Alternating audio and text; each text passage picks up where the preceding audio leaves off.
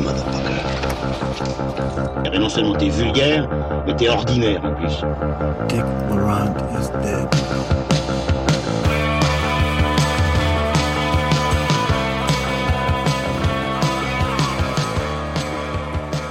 Bonjour, bonsoir à toutes et à tous et bienvenue dans Transmission, la table ronde cinéphile qui fait le grand écart entre cinéma d'auteur et pop culture.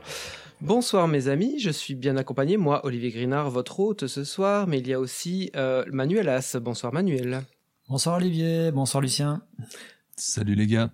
Lucien Alflans. Donc euh, ce soir, malheureusement, Monsieur Julien Rombaud n'est pas là avec nous, mais nous l'embrassons, nous lui faisons plein de sourires et de coucou de là où nous sommes malheureusement encore euh, séparés par les écrans, puisque on- finalement on a un peu de mal à se remettre au présentiel. Euh, voilà, c'est notre côté petite euh, ermite cinéphile euh, devant devant nos écrans. Même si nous sommes retournés en salle cet été, parce que voilà, ce- on a un programme ce soir qui est assez chargé. On est retourné en salle, en effet.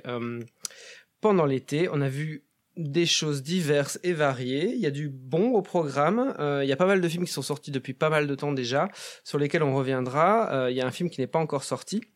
Donc voilà, on va parler de Titane de Julia Tucourneau, nous allons parler de Onoda de Arthur Harari, de First Cow de Kelly Reichardt, de La loi de Téhéran de Saïd Roustaï, et nous allons aussi parler de Boîte Noire de Yann Gozlan, qui lui n'est pas encore sorti, sortira le 8 septembre. Donc je rappelle que si jamais vous voulez aller directement à Boîte Noire par exemple, euh, nous mettons les timings du départ de nos débats euh, sur notre site transmissionlepodcast.com et aussi sur PodCloud. Donc voilà, vous pouvez avoir les timings pour, zapper euh, des films qui vous intéressent pas, Titan par exemple. Alors, j'ai aussi une grosse, grosse, grosse annonce à vous faire. Bientôt, euh, nous fêterons notre 50e épisode et euh, autour de cela, mais pas seulement pour cela, disons que ça se met bien, Transmission organise en partenariat avec le Kinographe le soir du 6 octobre. Nous avons invité euh, l'auteur, réalisateur, historien et analyste du cinéma Jean-Baptiste Toré à Bruxelles le 6 octobre, donc au Kinographe, je le répète, à 19h30.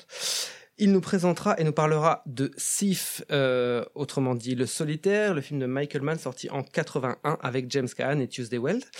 Euh, ceci dans le cadre de la tournée bruxelloise promotionnelle autour de son livre, du livre de Jean-Baptiste Toré, Michael Mann, Mirage du contemporain, qui paraîtra fin septembre chez Flammarion. Et nous enregistrerons bien sûr une émission spéciale en sa compagnie dédiée à son livre et à la carrière de Michael Mann, qui, comme vous le savez, est un des cinéastes préférés de Lucien Alflans et éventuellement peut-être de Manuelas. Connais pas.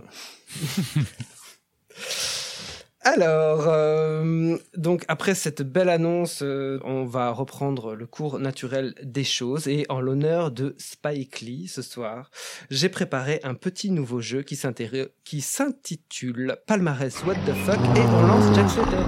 Je vous conseille d'être très prudent, ils m'obéissent au doigt et à l'œil. Et il me suffirait de claquer encore des doigts pour que demain vous soyez aspiré par une motocrotte sur le trottoir d'en face. Je ne saurais donc trop vous conseiller, ainsi qu'à votre tout-tout, de rentrer à la niche. Vous avez d'autres questions? Oui. Deux, très brèves. Primo, pourquoi est-ce que je perds mon temps avec un branquignol dans ton genre, alors que je pourrais faire des choses beaucoup plus risquées Comme ranger mes chaussettes, par exemple? Deuxio, comment comptes-tu claquer des doigts pour tes molosses? Une fois que je t'aurai bouffé les pouces des deux mains Alors messieurs, c'est parti, trois questions ce soir. Le premier qui dit Thierry Frémaux peut donner sa réponse. Alors, première question. En 2004, à qui le jury présidé par Quentin Tarantino remettra-t-il sa palme d'or? Thierry Frémaux. Euh, merde, c'est quoi le titre? C'est Fahrenheit. Michael Moore, ouais, c'est ça. Fahrenheit euh, 9-11. Tout à fait, Fahrenheit 9/11 de Michael Moore à la décharge du jury euh, présidé par euh, Quentin Tarantino. Euh, la sélection était vraiment pas terrible cette année-là, mais comprenait notamment Nobody Knows de Koreeda, Old Boy de Park Chan-wook ou Tropical Malady d'Apichat Pongwara. C'était cool. Vraiment pas terrible. mais bon, il y avait au moins ces trois films-là. En tout cas, c'est vrai qu'en regardant la sélection aujourd'hui, je me suis dit c'est marrant, les trois films qui surnagent euh, 15 ans après, un peu plus de 15 ans après, sont trois films asiatiques. Bref. Deuxième question, qui m'a été inspirée par une interview de Jean-Baptiste Toré. Selon lui, en 1979, le jury présidé par François Sagan remet à la fois la meilleure et la pire des palmes ex aequo. De quel film s'agit-il? Thierry Frémaux. Apple, Thierry Frémaux, ouais, vas-y. Bah, Apocalypse Now et le tambour. Exactement, Apocalypse Now de Francis Ford Coppola et le tambour de Volker Schlondorf. Et Merci. Coppola qui voulait pas, euh, qui voulait pas partager euh, sa palme d'or avec euh, ce film. J'estimais que c'était une est- demi-palme. Que c'était un affront. Voilà, exactement. Je demande ce qu'en pense Jane Campion aujourd'hui. Alors, voilà. N'oubliez pas le titre du jeu, donc palmarès What the fuck. Vous allez compléter cette liste de réalisateurs. Alors, Francis Ford Coppola, Emir Kusturica, Luc et Jean-Pierre Dardenne, Et Ken Bill Loach. Auguste. Bill Auguste. Exactement, Bill Auguste. Pourquoi Bill Auguste, euh, Lucien? Ben, parce qu'il a eu deux palmes d'or et que c'est un peu what the fuck, hein, faut dire ce qui est. Un effet réalisateur danois qui a eu la Palme d'Or pour Pelle le Conquérant en 87 et les meilleures intentions en 92, mais j'ai pas fini la liste, je m'étais arrêté aux frères Dardenne.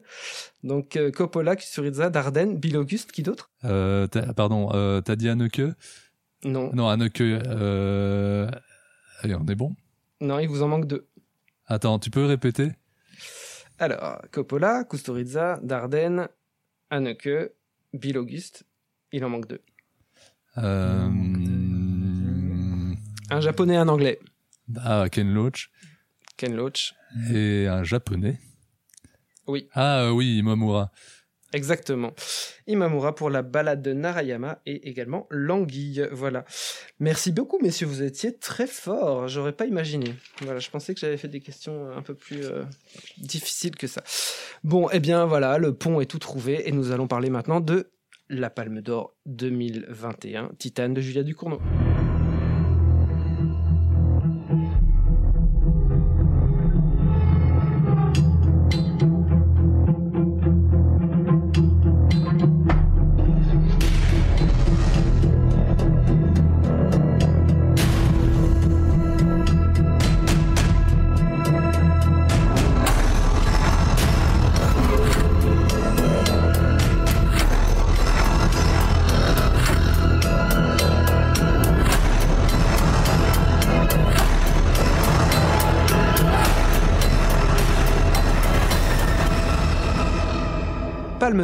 2021, donc, je me répète, Titane est le second long métrage écrit et réalisé par la française Julia Ducournau après le très remarqué Grave en 2016.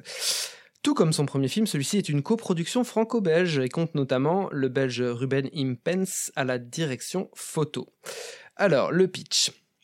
Alors qu'elle est enfant, Alexia se fait greffer une plaque de titane dans le crâne à la suite d'un accident de voiture. Devenue adulte, elle effectue des danses suggestives dans des salons de tuning. Très vite, nous découvrons qu'Alexia est aussi tueuse alors qu'elle embroche d'abord un admirateur, puis une jeune femme qui lui fait des avances. Poursuivie par la police, Alexia fait tout ce qu'elle peut pour changer de tête et se faire passer pour le fils disparu de Vincent, le commandant d'une caserne de pompiers. Alexia est interprétée par Agathe Roussel dans son premier long métrage. Vincent est interprété par Vincent Lindon. Et on retrouve aussi au casting Garance Marillier, qui était déjà dans Grave, la belge Myriam Akediou ou encore Bertrand Bonello, en effet, dans le rôle du père de- d'Alexia, le père biologique. Alors, c'est Manu qui commence sur le film. Je suis même pas énervé vis-à-vis de ce film-là. Je suis même pas énervé vis-à-vis de, de sa Palme d'Or ou quoi que ce soit. Pour moi, c'est un film qui qui constitue tellement un renoncement par rapport à la vision que je peux avoir du, du cinéma. C'est un film qui part dans, dans mille directions, sans en choisir aucune, euh, comme si tout était un peu agencé, en- comme une succession de hashtags à la place d'un scénario où on se succédait de manière un peu anarchique, paternité, filiation, identité, le genre, avec un oripeau de, films d'horreur de genre, mais qui au-delà de son élément déclencheur, qui est donc cette jeune fille qui tombe enceinte d'une voiture, euh, concept qui pourra en faire sourire certains, mais moi qui est pas du tout un, un concept euh, fantastique qui me pose problème, c'est juste plutôt dans la manière dont elle l'aborde, et surtout dans la manière dont elle s'en décharge au bout de 20 minutes de film pour nous faire un vague drame euh, familial euh, de- entre un père et un, fils ou une fille euh, avec une notion de, de genre un peu floue voilà. Moi c'est voilà. Je, je comprends pas comment on arrive à, à célébrer un, un tel film qui un tel renoncement dans toute sa construction scénaristique dramaturgique où chaque grosse bascule du récit est complètement euh, évacué, n'est jamais traité, ça me pose un gros problème de, de crédibilité et, euh, et j'ai beaucoup de soucis parce que beaucoup de critiques que je vois relativement positives sur le film euh, reprennent plus ou moins le, les propos de sa, sa réalisatrice qui est extrêmement disserte en interview euh, sur son cinéma. Mais moi, je questionne quand même le fait euh, de savoir s'il n'y a pas aussi une, un grand fossé entre les intentions et ce qui est proposé à l'écran. Ouais, bah euh, Manu m'ôte les, mots de la bouche. Moi, j'avais aussi vraiment cette impression de gap entre entre ce que le film veut vendre et ce qu'il est euh, vraiment. Euh, Manu a beaucoup parlé du désintérêt total du film par rapport à, à, ce qu'elle à ce veut raconter, à ce que le film raconte, à son scénario. Mais au-delà de ça, moi, je trouve que ce qui est problématique, c'est que par rapport à, on a beaucoup entendu parmi les les personnes qui, défendent le film, euh, que c'était un film qui brassait des images qu'on n'avait pas l'habitude de voir. Il est vrai qu'il y a certaines choses qu'on n'a pas l'habitude de voir, mais il y a surtout un, le film est au-delà de ça extrêmement pauvre en termes d'image. En fait, il est très pauvre en termes de mise en scène. Il est très pauvre dans sa façon de raconter les choses à travers l'image. Alors, il montre des choses. Et pour moi, il n'en fait jamais rien, ce qui est quand même problématique, surtout dans un film qui se veut dire des choses sur euh, sur sur le monde et sur euh, et sur euh, enfin sur sur sur sur bien des choses.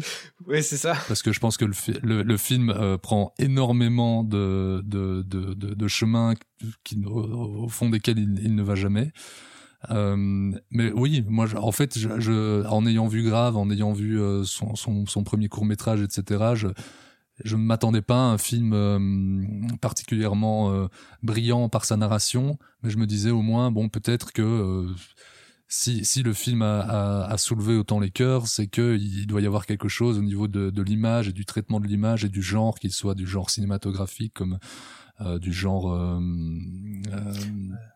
il y a, rien de neuf en termes même d'éléments purement gore ou de, de genre. Pour à mon sens, c'est c'est relativement soft pour un, un, spectateur consommateur de, de cinéma d'horreur. Moi, à part, même je pense dans des Vendredi 13 ou même, même pire dans des Souviens-toi l'été dernier, je pense que tu as des morts aussi graphiques, c'est ça qui est, qui est un peu problématique. Et surtout, ce qui est problématique, c'est que pour moi, les...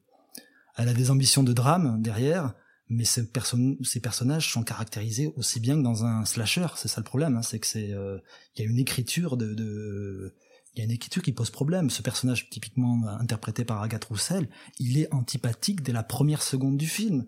Et rien n'est fait pour construire un, un, un, petit peu. Et puis, oui, effectivement, complètement con. Beaucoup de personnages sont cons. Son père est complètement con. La, la, la séquence où elle, où elle, elle s'échappe, elle part de la maison en mettant le feu à la maison. Bon, on spoil un peu le film, mais bon, vu que le film est sorti en, en début d'été, voilà.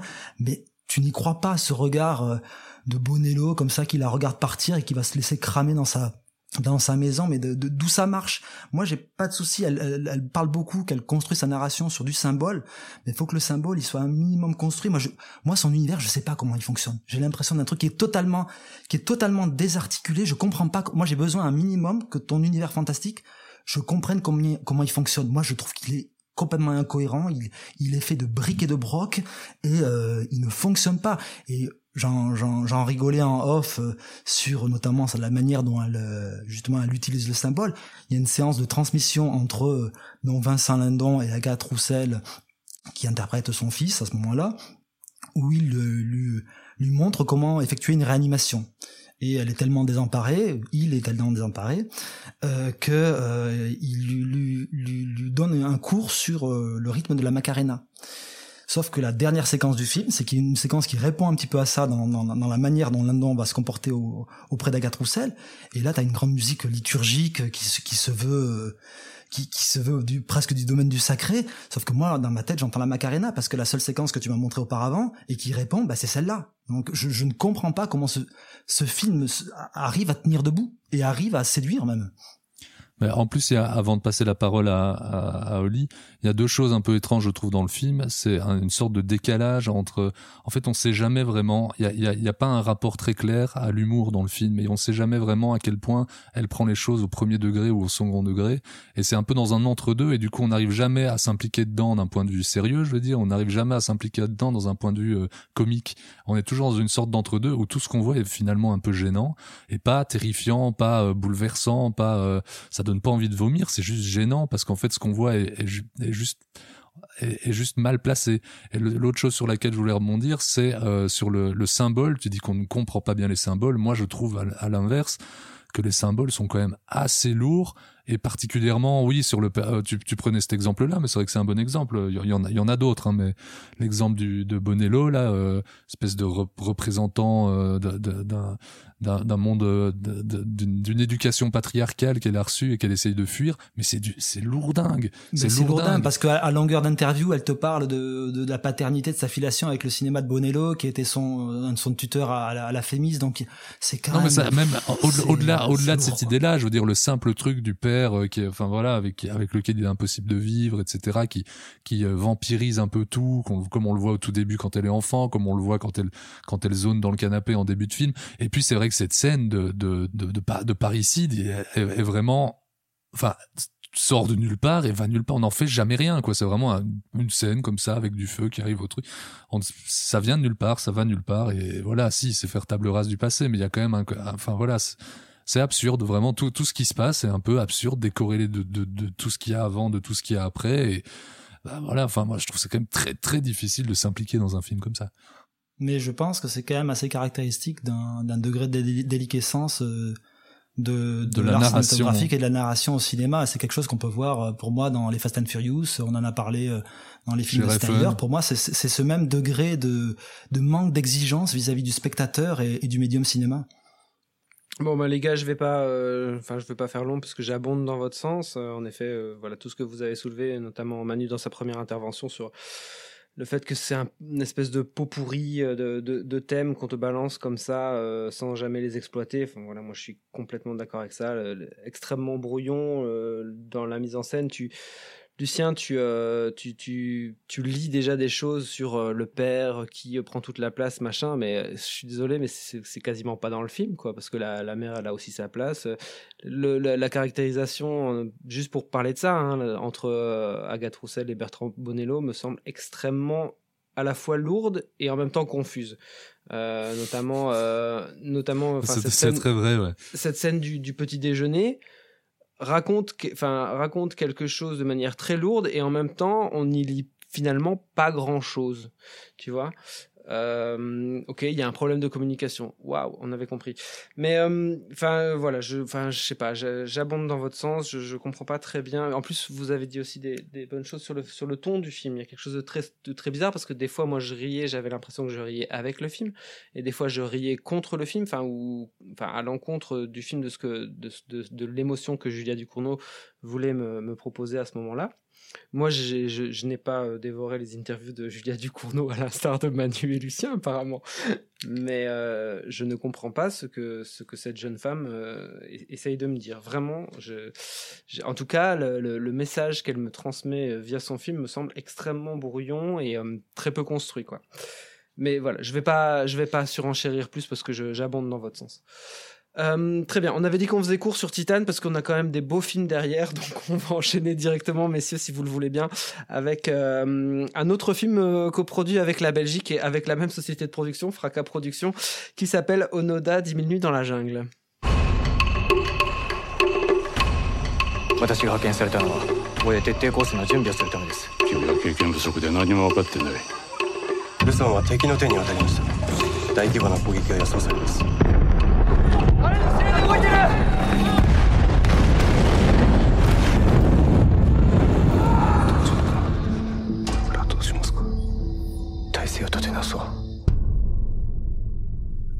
Nous parlons donc maintenant de Onoda 10 000 nuits dans la jungle d'Arthur Harari. Alors, après deux courts et un moyen métrage, le réalisateur, scénariste et acteur français Arthur Harari signe un premier long métrage assez remarqué en 2015, Diamant Noir, un polar qui se déroule dans le milieu des diamantaires envers soi. Onoda, 10 000 nuits dans la jungle, film français de 2h45, entièrement en langue japonaise et tourné au Cambodge, est une coproduction atypique donc entre la France, la Belgique, l'Italie, le Japon, l'Allemagne et le Cambodge. Comme je l'ai dit d'ailleurs tout à l'heure, on peut noter que c'est la compagnie Fracas Productions qui assure la coprode belge, euh, comme Titan, de Julia Ducournau, dont on vient de parler. Onoda a fait cette année l'ouverture de la section Un certain regard au Festival de Cannes. Alors, inspiré de l'histoire vraie de Hiro Onoda, soldat lors de la guerre du Pacifique, le film raconte comment ce jeune homme japonais est enrôlé dans une section secrète de l'armée vouée à former des soldats à la guérilla. Puis, en 45, il est envoyé sur l'île de Lubang, aux Philippines, où il a pour mission, avec une poignée d'hommes, de retarder l'invasion américaine. Retranché avec trois autres soldats, Onoda ne voit pas, ne croit pas, peut-être ne veut-il pas croire que la guerre est finie et reste retranché sur l'île pendant 30 ans. Coécrit avec Vincent Poimiro. J'espère que je prononce bien votre nom de famille, Vincent. Le film est photographié en 2.35 et me semble-t-il en pellicule par Tom Harari, le frère du réalisateur avec qui il a presque toujours travaillé. Onoda est interprété par deux acteurs à différents âges de sa vie, Yuya Endo puis Kanji Tsuda. Son second, Kozuka dans le film, est interprété par Yuya Matsura, puis Tetsuya Chiba. Enfin, le mentor d'Onoda est interprété par Issei Ogata, qu'on a vu lui qu'on a pu voir en tout cas dans Silence de Martin Scorsese en 2016 ou encore dans Yi le superbe film d'Edward Young en 2000. C'est Lucien qui commence sur Onoda. Euh, bah, figure-toi que j'ai eu l'occasion de, de, de, poser la question parce que j'avais eu aussi un doute, enfin j'avais eu aussi cette impression que le film a été tourné en pellicule, ce qui m'étonnait quand même vu les conditions.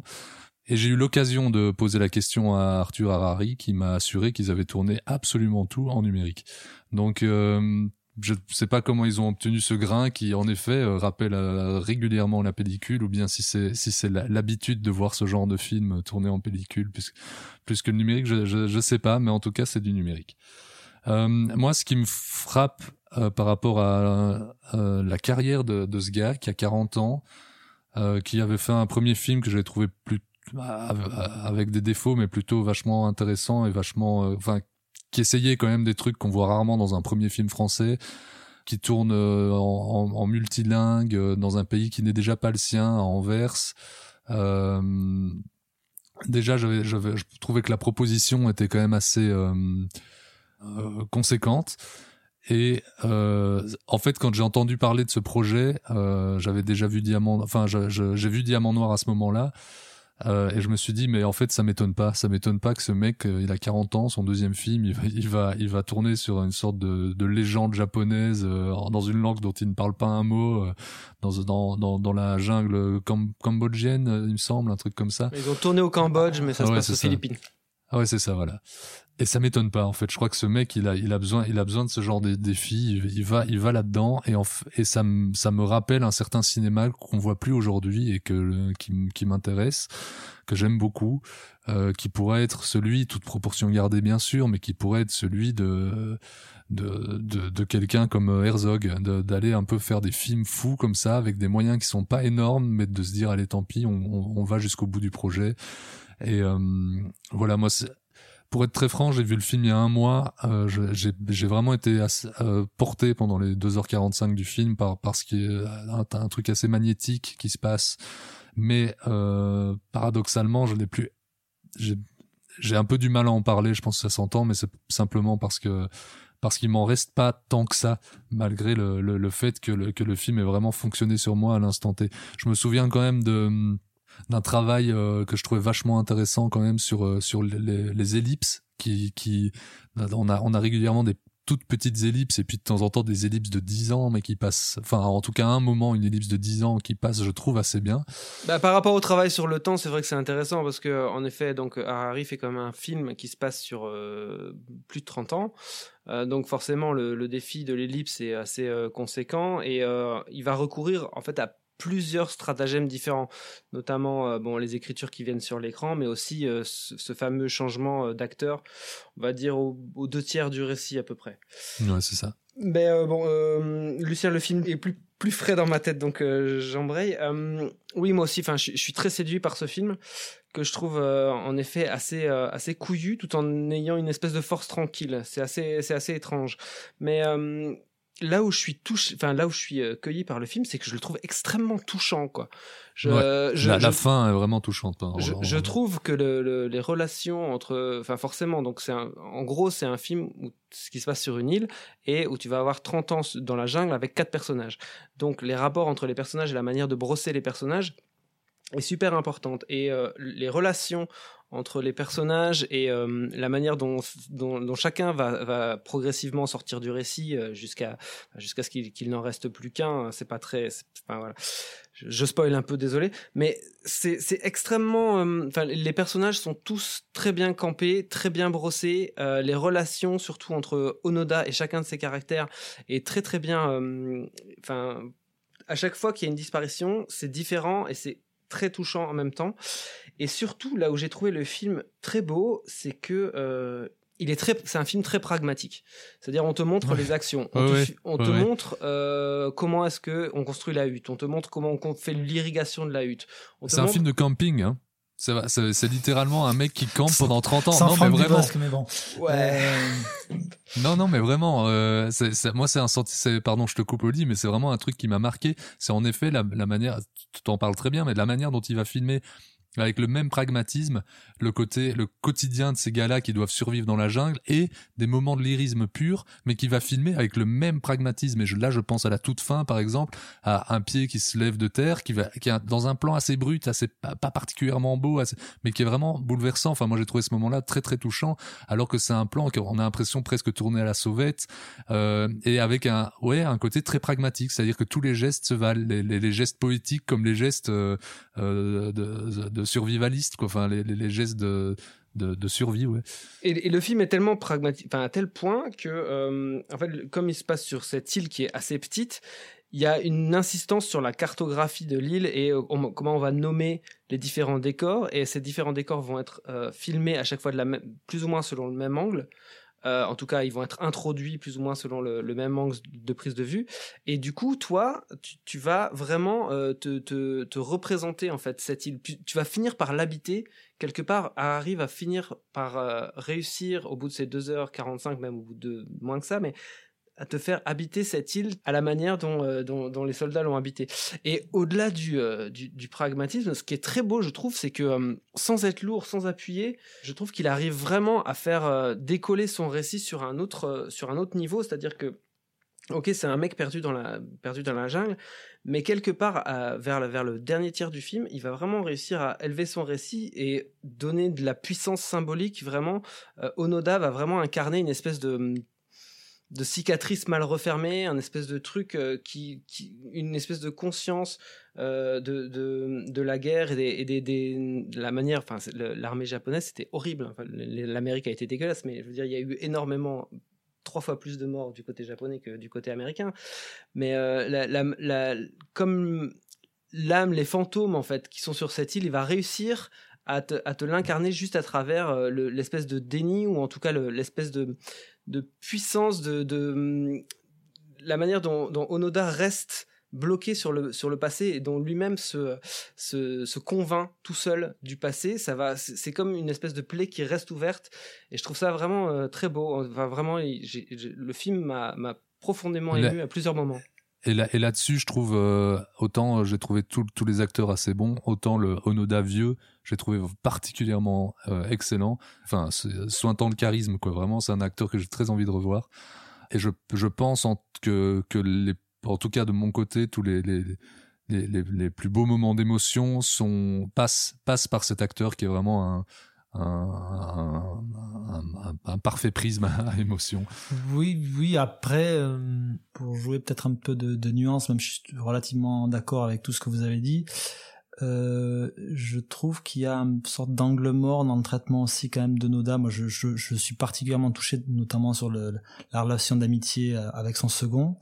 Mais euh, à l'instar de, de Diamant Noir, euh, j'ai l'impression que le film fonctionne beaucoup plus autour de, des interactions du personnage principal avec les personnages secondaires, c'est des personnages beaucoup plus touchants et que le personnage d'Onoda me paraît traité beaucoup plus en creux et même avec une certaine ambiguïté dans la manière dont il est traité, puis en évacuant une certaine partie quand même euh, à la fois sûrement euh, peut-être aussi paranoïaque sur les 30 ans du personnage. Je, je, trouve les exactions que le personnage a commis quand même sur la population au fil de, au fil du temps, c'est quelque chose qui est minoré parce que le, le, film se déplace sur un autre terrain, mais ça m'amène aussi à avoir euh, à être beaucoup plus intéressé par les personnages secondaires que réellement le personnage de Noda et je suis pas tout à fait d'accord sur la manière dont il s'emparait de, d'un symbolisme pour montrer cette cicatrice ouverte du, du Japon parce que justement je trouve qu'il il le traite un peu trop de biais et, euh, et rarement directement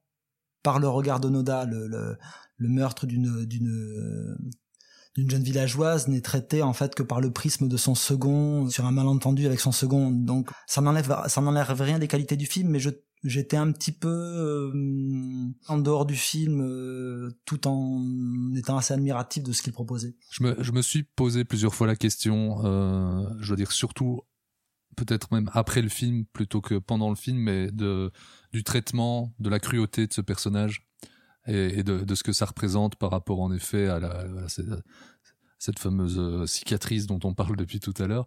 Mais euh, je trouve qu'il y a quand même des scènes qui sont assez intéressantes là-dessus, entre autres le moment où il va presque mettre en scène la, enfin, il va pousser un villageois à, se mettre, à, les mettre eux dans un, dans une situation d'autodéfense pour pouvoir assouvir quelque chose qu'il avait presque envie de, enfin, qu'il avait envie de, de commettre. Euh, tout ça, est, tout ça est dit en creux, mais qu'il avait envie de Lucien, tu peux euh, être un peu plus clair parce que je vois pas trop. Ouais, je, je, désolé parce que je vois pas de, de quelle scène dont tu parles, donc si tu pourrais déjà éclairer les gens. Un moment avec une, euh, un moment avec une vache et un, un jeune euh, un jeune villageois qui c'est pas une vache hein, avec un animal. Tu parles de Farsco, mais ça c'est le film suivant. Hein. non non, il y a un moment où ils euh, ils essayent de capturer une vache qui appartient à un villageois. Tout à fait, tout à fait, je vous vois maintenant. Voilà, et, et, je trouve cette scène là oui, et qu'est-ce qui se passe intéressante là-dessus. Eh ben le, le villageois euh, intervient et quand il, enfin, quand il se rend compte qu'il est quand même face à plusieurs, euh, à plusieurs militaires armés, etc. Euh, bon, ben, se chie un peu dessus. Et Onoda va pousser entre guillemets le, le villageois à, à, à l'agressivité envers les, les militaires afin de pouvoir ordonner à ses hommes de le tuer. C'est pas aussi clair que ça. Hein. À mon sens, il y a un peu de surinterprétation dessus. En tout cas, j'ai pas vécu euh, et vu cette scène comme ça. Moi, je, moi, j'ai, enfin, juste, moi, je l'ai vécu comme ça et je trouvais ça intéressant pour le coup, euh, justement dans, dans, ce traitement de, de, la cruauté de ce personnage, qui même, parce qu'à certains moments, on pourrait dire euh, qu'il est un peu, euh, un peu que Harari est un peu gentil avec euh, avec avec Onoda, qui est quand même un mec qui à certains moments a oui a, a, a commis des, des, actes répréhensibles. Disons. Ouais, mais il insiste aussi vachement sur euh, le enfin sur la relation difficile et tendue qu'il a avec son père et avec, aussi avec, son, son, père de substitution. Son, ouais, avec son mentor. Qui est, euh, son mentor euh, qui lui explique qu'il doit survivre à tout prix, qu'il doit rester humble, euh, toujours s'effacer et survivre surtout surtout surtout. Donc il y a une espèce de truc où moi je ne le trouve pas spécialement cruel. Je, c'est juste que la situation devient à un moment tellement absurde que le fait qu'il continue à rester cru, enfin pas cruel, mais de rester en guerre quelque part avec ces pauvres habitants philippins devient devient absurde. Mais lui n'est pas chargé. Le personnage d'Oda n'est pas chargé d'une d'un regard euh, pas condescendant, mais d'un regard euh, accusateur. Mais justement, il s'en décharge plutôt sur sur les sur les personnages secondaires qui qui vont qui vont se retrouver de manière beaucoup ça, plus conflictuelle.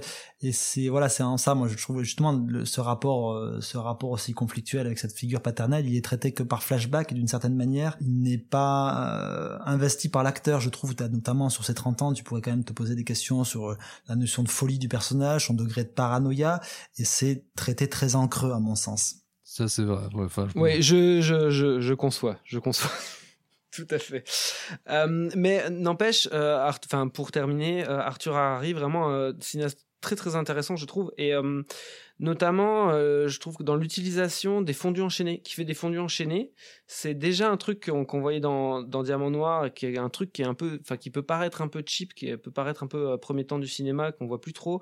Là il en fait quand même encore pas mal et ça lui fait vraiment exister son décor ça fait exister un peu la jungle ici. Et c'est un un début de style, quoi, je trouve. Enfin, en tout cas, il y a une un début de patte qui se dessine, je trouve. Pour le coup, je m'étais fait la, vraiment la, même la même réflexion sur Diamant Noir et ça m'avait pas frappé. Mais alors là, dans euh, au-delà des, des, nombreuses euh, corrélations qu'on peut faire en- entre les deux films, ça m'a beaucoup fait penser à, à Von Sternberg et à son euh, Anna Hattan, euh, dans lequel on, on bah, qui se passe aussi sur une sur une île avec aussi tout un groupe de, de japonais euh, qui euh, qui refusent de croire à la fin de la guerre. Donc évidemment, il y a déjà pas mal de de- d'acquaintance entre entre les deux films, mais où il utilise quand même pas mal le fondu enchaîné et qui, de la même manière que, enfin exactement comme tu viens de le dire, ont, ont tendance aussi à à créer, à densifier un peu ce décor, à, lui- donner un côté luxuriant, un peu un peu dévorant comme ça. Et c'est vraiment un truc. Alors là, euh, j'ai pas eu l'occasion de lui, poser la question, mais euh, à mon avis, il a vu le film et c'est des références directes parce que parce que c'est vraiment enfin, je pense que les deux films sont, sont, sont des références et qu'il y a beaucoup de, de, de ressemblances entre les deux films. Et, puis c'est aussi, aussi, à mon sens, un film dont une des grandes qualités aussi est sa grande fluidité. Pour le coup, Ouais. euh, dans, dans, dans, dans- dans sa gestion, même si peut-être à des moments, moi j'ai peut-être regretté de ne pas voir autant ce passage du temps, mais je trouve le film extrêmement fluide dans ses, dans certains de ses retours en arrière, dans, dans sa grosse ellipse, et les 2h45, ne- on ne les sent pas du tout passer. Elles sont vraiment, il y a une, vraiment une gestion euh, de cette temporalité qui est, qui est assez impressionnante pour un- seulement un deuxième film.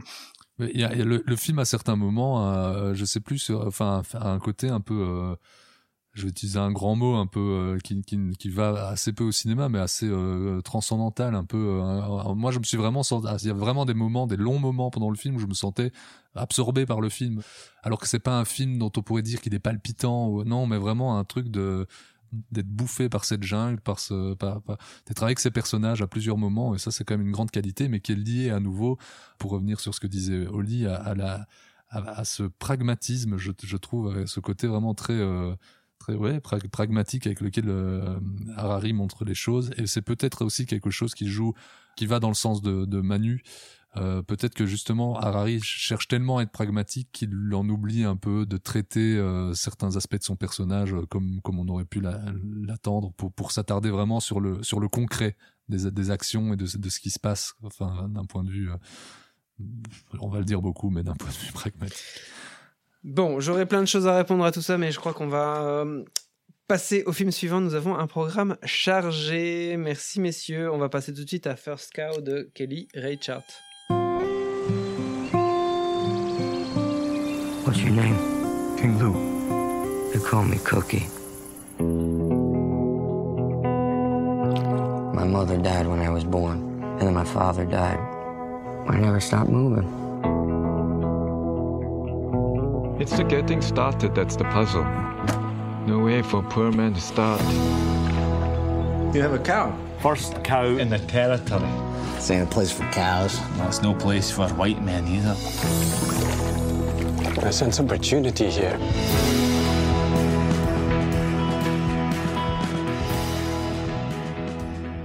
Après des débuts dans l'équipe décoration sur Poison de Todd Haynes en 1991, Kelly Reichardt passe à la réalisation en 94 avec River of Grass. Depuis, elle a réalisé entre autres Old Joy en 2006 avec le chanteur Bonnie Prince Billy, qu'il a fait connaître en Europe, ce film Old Joy, euh, ou encore Wendy et Lucy, encore plus euh, connaître en Europe puisque c'était un certain regard euh, en 2008 et la dernière piste en 2010, tous deux avec Michelle Williams. First Cow est son septième long métrage, adaptation du roman The Half-Life de Jonathan Raymond, que Kelly Reichardt a co-signé avec l'auteur lui-même. De plus, elle officie sur le film en tant que monteuse, comme c'est d'ailleurs le cas sur quasiment tous ses films. Alors, ça raconte quoi? Après un prologue contemporain au cours duquel une femme trouve deux squelettes humains allongés côte à côte, le récit se déplace en 1820 en Oregon, où on rencontre Cookie, un homme, qui œuvre comme cuisinier pour un groupe de trappeurs, euh, disons, peu délicats. Une nuit, Cookie rencontre puis sauve la mise à King Lou, un immigré chinois pris en chasse par un groupe de Russes. Après quelques péripéties, les deux hommes deviennent amis et décident ensemble de monter une affaire. Ils savent pas encore vraiment quoi. Pour des débuts modestes, Cookie se débrouille très bien en pâtisserie, mais le seul problème des deux amis demeure l'approvisionnement en lait puisque la seule vache alentour appartient à Chief Factor, le bourgeois et propriétaire terrien du coin. Alors, Cookie est interprété par John Magaro, vu notamment dans la série Orange is the New Black. King Lou est interprété par Orion Lee, qu'on a vu dans Fury de David Ayer, pour ceux qui ont vu ce film. Ou encore euh, dans The Last Jedi de Ryan Johnson, pour ceux qui ont vu ce film. La photographie en 1.37 et en pellicule 35 mm, cette fois-ci j'en suis sûr, est signée par Christopher Blauvelt collaborateur régulier de Kelly Richard depuis la dernière piste en 2010, qui a aussi travaillé notamment avec Gus Van Sant sur Don't Worry, He Won't Get Far on Foot, et aussi avec Jonah Hill sur Mid-90s, tous deux en 2018. Depuis, il a rempli avec Kelly Richard sur Showing Up, son film à venir de nouveau coécrit avec Jonathan Raymond, donc euh, l'auteur de First Cow, et encore avec John Magaro au casting, et encore Michelle Williams. C'est moi qui commence sur le film First Cow. Eh bien, écoutez, messieurs, ce qui est très intéressant, je trouve particulièrement dans cette, dans cette émission, c'est que c'est l'inverse total d'un film comme Titan. C'est-à-dire que euh, First Cow, c'est euh, un film qui est pur, qui est modeste, mais qui est touchant, et qui est discret, mais qui est euh, concentré qui touche juste. Le film, il se, il se pose d'emblée sur un terrain qui est celui de l'amitié, par euh, notamment une belle citation de William Blake qui est mise euh, en exergue du film. Et très vite, euh, Kelly Reichardt va nous proposer une histoire d'amitié en premier lieu, mais surtout, enfin, mais aussi en filigrane, ça va être une histoire sur l'Amérique, une histoire de la naissance de l'Amérique. Euh, une histoire comment des petites gens vont croire qu'ils vont pouvoir réécrire l'histoire, mais qu'ils se font toujours rattraper par l'ancien monde. Euh, l'ancien monde des, propriétaires qui étaient déjà euh, ont, c'est eux qui ont la first cow, la première vache, et euh, qui sont oubliés, oubliés parce que on les trouve, voilà, leur petite histoire, euh, leur petite, euh, leur petite aventure, leur, leur volonté de devenir des self-made men avortés et représentés par ces deux squelettes côte à côte au début du film, et j'ai trouvé ça très beau. La photographie de ce film est magnifique, d'une densité incroyable. On croit vraiment à ce monde de trappeurs, cet Oregon 1820, les matières, les textures sont incroyables. Après, au niveau du style du film, bah, Kelly Reichardt, j'avais jamais vu de film d'elle, mais c'est, ouais, je dirais que c'est une post-jarmouchienne. C'est-à-dire que Kelly Reichardt, l'action, ne l'intéresse pas. Elle la met constamment hors champ. Constamment, les personnages sont à côté parce que ça l'intéresse pas. Parce que de toute façon, c'est des personnages qui fuient les situations de, conflit et qui sont toujours justement à se cacher la nuit, à les, faire traire leurs vaches la nuit. Ils sont tout le temps à, l'abri du conflit. Et euh, je trouve que la manière dont justement euh, Kelly Reichardt construit son récit, où c'est constamment au spectateur de compléter euh, ce qui se passe hors champ, ou ce qui s'est passé avant, ou ce qui s'est passé dans les livres, ce qui se passera après. Euh, je trouve que c'est euh, c'est très ludique en fait même. on a l'impression qu'il se passe rien, mais le, spectateur il est dans un récit ludique où il doit lui-même compléter. Après, il y a des, gags. Hein. Enfin, je veux dire, il y a un moment, une scène entre les deux, personnages dans une, auberge avec l'action qui est dans un cadre dans le cadre, dans qu'on voit par l'embrasure de la porte. Euh, les types qui se tapent dessus, enfin les trappeurs euh, idiots euh, qui se tapent dessus. Ouais, c'est pas du Chuck Jones quand même, hein, c'est pas. Non, c'est pas se bidonner. je veux dire, oh, c'est c'est. Ouais, c'est quand même un gag. C'est quand même traité sur le fond de l'humour. C'est le gag du film. Non, il y en a d'autres. Il y a d'autres gags dans le film.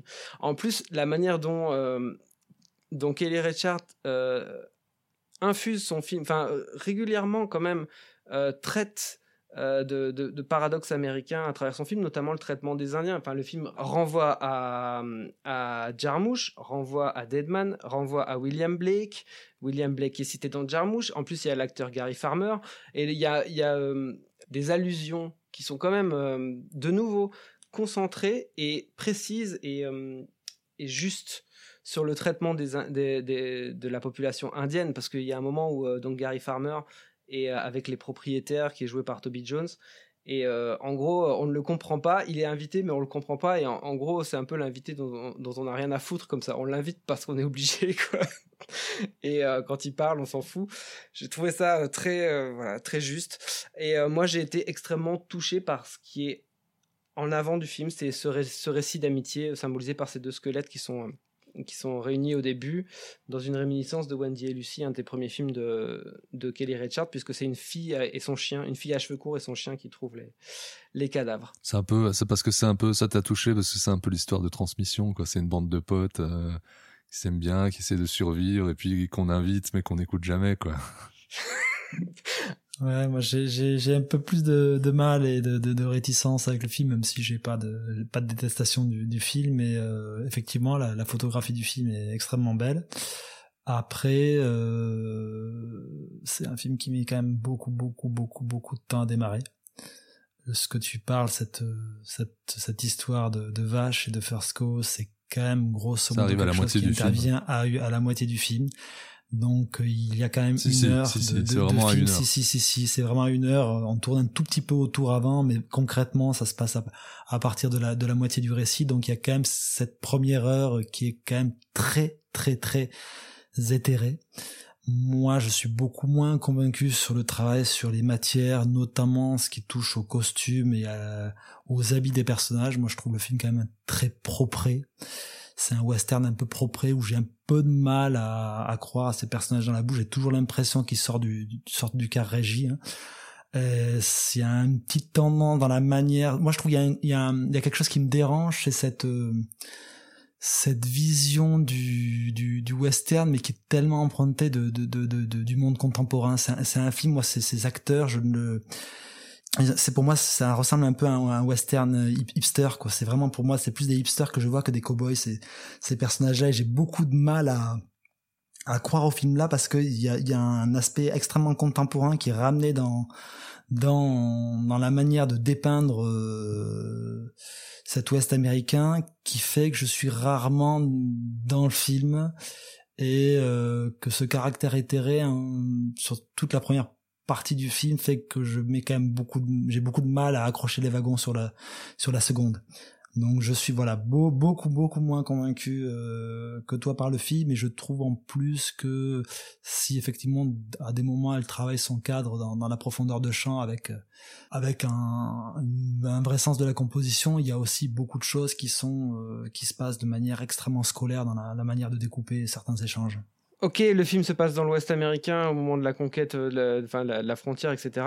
Ok, euh, on peut dire que c'est euh, contemporain de, de ce que tu appelles le western tel que c'est dans ton imaginaire cinéphile, mais il faut aussi parfois se détacher de ce que tu pourrais attendre d'un western au sens classique du terme. J'ai suffisamment vu de western ou lu de western pour, pour savoir que le spectre de, de, de ce genre-là est extrêmement large.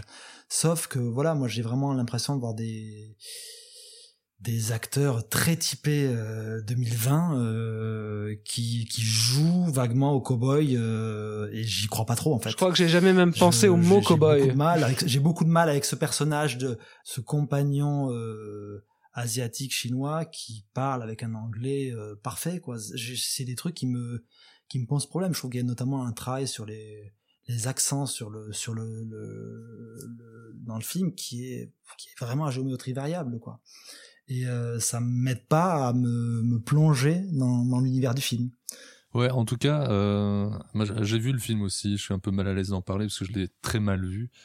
Euh, et du coup, j'aurais plutôt tendance à me ranger du côté de Manu, même si très régulièrement, je me suis, comme vous l'avez dit, hein, je me suis dit que le, film était vraiment très joli. À certains moments, je me disais ah si j'avais été pris dans le film, cette scène-là, elle m'aurait touché, ou euh, ça, ça m'intéresse, mais comme je suis pas dedans, bah, ça m'intéresse pas, enfin, ça va pas m'intéresser plus que ce que ça m'intéresse d'un point de vue euh, théorique, je veux dire, euh, enfin, j'ai jamais réussi à voir le film autrement que en, spectateur supérieur de ce que je vois en tant qu'objet filmique, et donc fatalement, c'est le, meilleur moyen pour voir, en voir les défauts.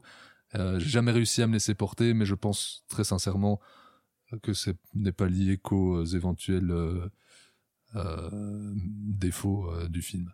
Vous dites, ok, ouais, le récit est trop, enfin Manu en tout cas, hein, tu dis, ouais, le récit est trop éthéré, ok, le truc avec la first cow, ça arrive à une heure de film. Moi, ça, moi, je l'ai pas vécu du tout comme ça, parce que pour moi, ok, un récit éthéré, il y a quand même la rencontre entre les deux personnages principaux se fait alors que tu as un des personnages principaux qui est euh, trouvé nu euh, au fin fond de la forêt.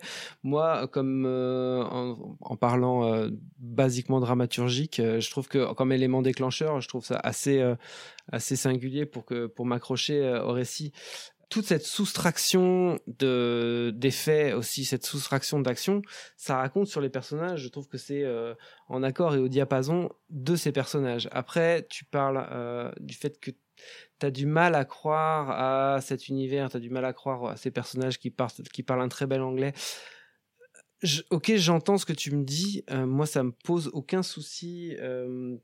Euh, je j'achète pas le film comme réalité, tu vois, à, euh, content comme ça, quoi. C'est paradoxal parce que tu parlais d'une authenticité, de, de, de, d'une authenticité du, du, du, décor, de tout ça. Donc il y a un côté un peu paradoxal quand tu me parles de ça. Non, non, j'ai dit que la photographie était très dense et que les, les matières étaient très prégnantes comme ça tout ce qui est euh, au début, ça commence par, enfin après euh, le, prologue, ça commence par des gros plans sur un type qui cueille des champignons. Eh ben la terre, moi, je voyais, je pouvais la sentir, je savais dire euh, comment est-ce qu'elle était, à quel point est-ce qu'elle était mouillée ou pas. Et je, le champignon, je voyais la couleur du champignon et je savais dire s'il pouvait le cueillir ou pas. Tu vois, ce genre de truc, tu vois, le, tout, tout est extrêmement sensible tu vois, inscrit dans la, dans, dans la pellicule. Après, c'est pas, ça n'a rien à voir avec le réalisme du récit ou euh, le fait que euh, le, le, récit est, euh, est, tangible au niveau historique. Tu vois, c'est plutôt une espèce de, de une histoire de l'Amérique, tu vois, une espèce de comptine sur l'Amérique, moi j'ai trouvé. Mais bon. si toi t'as eu du mal à rentrer dans le récit, tant pis pour toi, mon, mon vieux, tant pis pour toi. Ah, mais, mais tant pis pour moi, hein, et puis, mais ça me, ça me, ça me ça me conforte dans mes réticences sur certaines productions à 24 quoi qui, qui ont tendance pour moi à prendre un petit peu la pause euh, arty quoi. Je mais as-tu vu d'autres films de cette réalisatrice?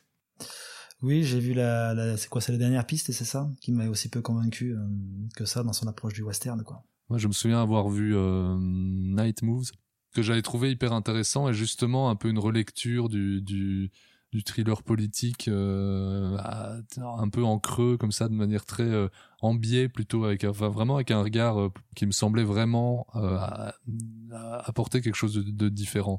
Je, serais donc curieux de revoir le film dont vous venez de parler dans de bonnes conditions. Parce que ce, ce, regard en biais dont tu parles sur sur le western sur le papier il a tout pour m'intéresser Merci messieurs, donc euh, nous allons maintenant passer à La loi de Téhéran, le film de Saïd Roustayi.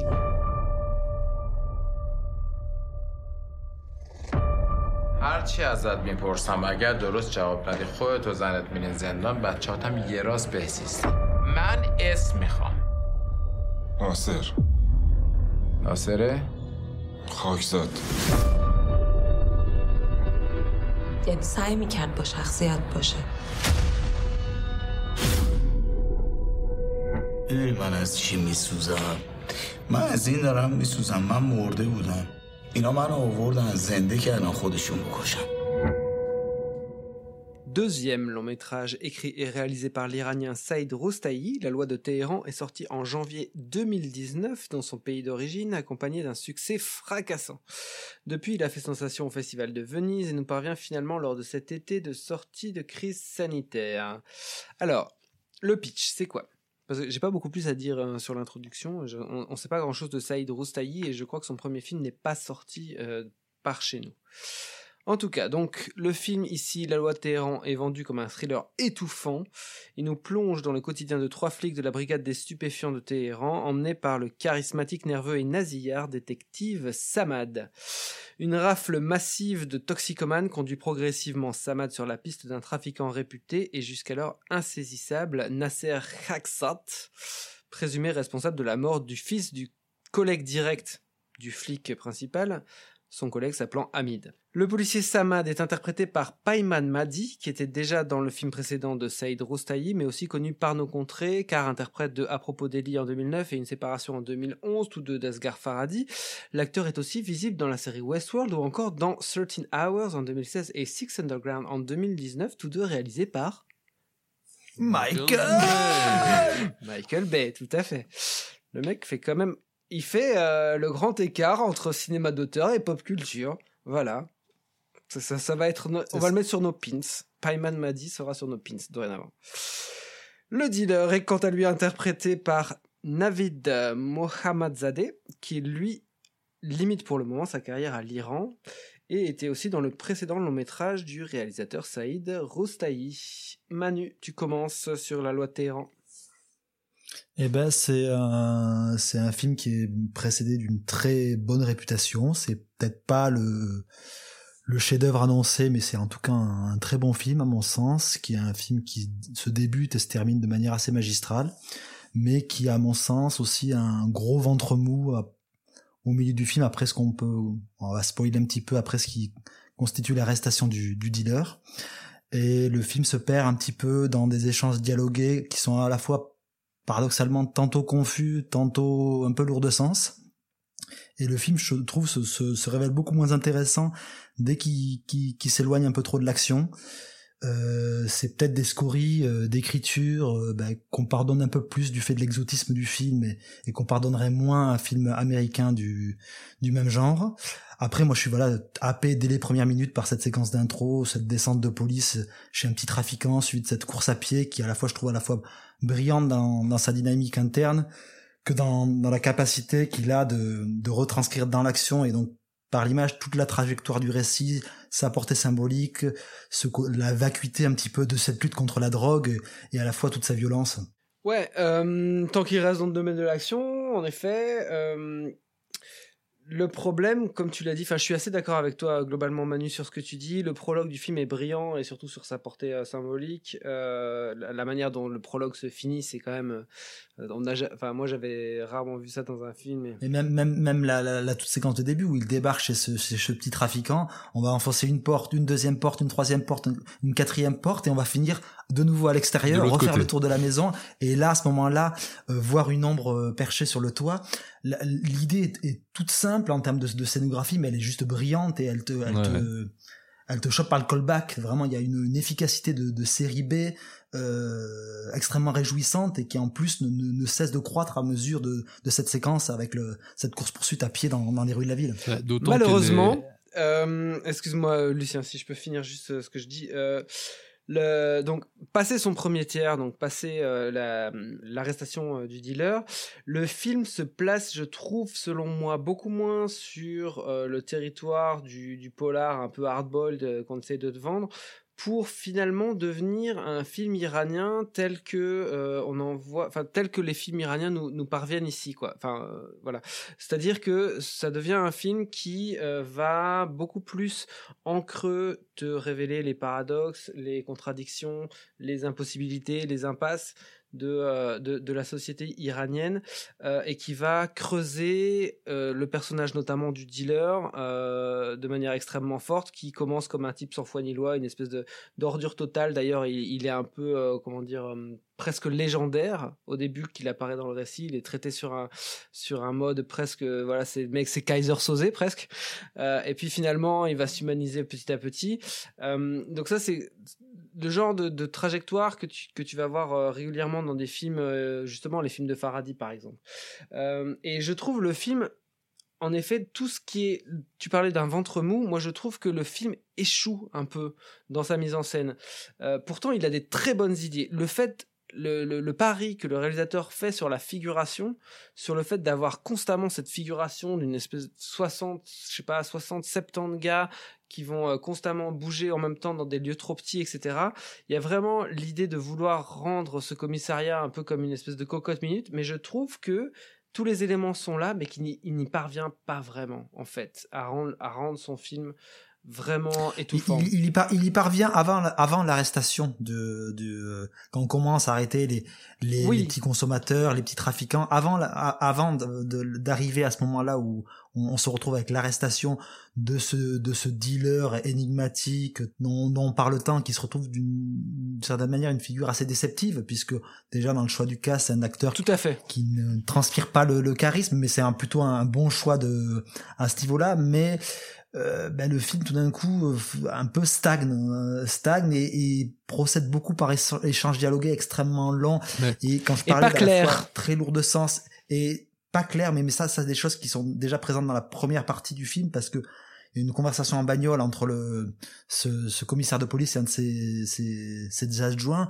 Et euh, à la fois on fait référence à des choses dont, on n'a pas connaissance et on est pris dans, dans ce flot de paroles et on n'y comprend pas grand chose tout en à des moments le surlignant un peu trop. Donc c'est très paradoxal je, je, suis tout à fait d'accord avec ce que vous dites et ce qui est d'autant plus paradoxal je pense c'est que le film est très juste dans ce qu'il a à dire à travers son action on, vous parliez de la, scène, euh, la scène inaugurale et de tout ce qu'elle représente. Euh, euh, de tout ce qu'elle transmet à travers sa mise en scène, dont on comprend très rapidement aussi, c'est quelque chose qui marche très bien sur la tension qui est, énorme, c'est que des, films sur des, des mecs qui fuient la police, des dealers qui fuient la police, on en a vu des milliers, sauf que là l'enjeu, il n'est pas, euh, il est pas de 10 ans de tôle, il est de la peine de mort. Donc tout de suite, l'enjeu, les mecs fuient pour leur vie, quoi. Ils fuient pas pour pour éviter la tôle, quoi. Ça encore, ça apporte un truc de tension auprès de ces personnages qui sont euh, poursuivis euh, accru.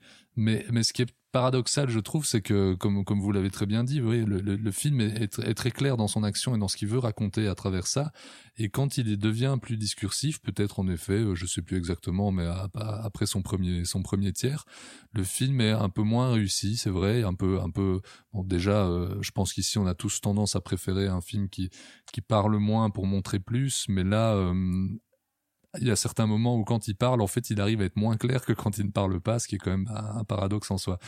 Au-delà de ça, on a surtout beaucoup parlé, euh, en, tout cas en Europe, j'imagine outre-Atlantique aussi, mais euh, on a pas mal parlé du film à travers euh, la, la, la, grande appréciation, peut-être un, peu exagérée de William Friedkin, qui disait que c'était l'un des meilleurs euh, thrillers qu'il ait vu dans sa vie et, et, le meilleur de ses 20 dernières années, un truc comme ça. Enfin bon, voilà. Euh... Ouais, mais il disait, il disait déjà ça pour From Paris with Love de, de Pierre Morel, donc euh, ça... il est capable de dire ça sur sur Narc de Joe Carnahan, mais euh...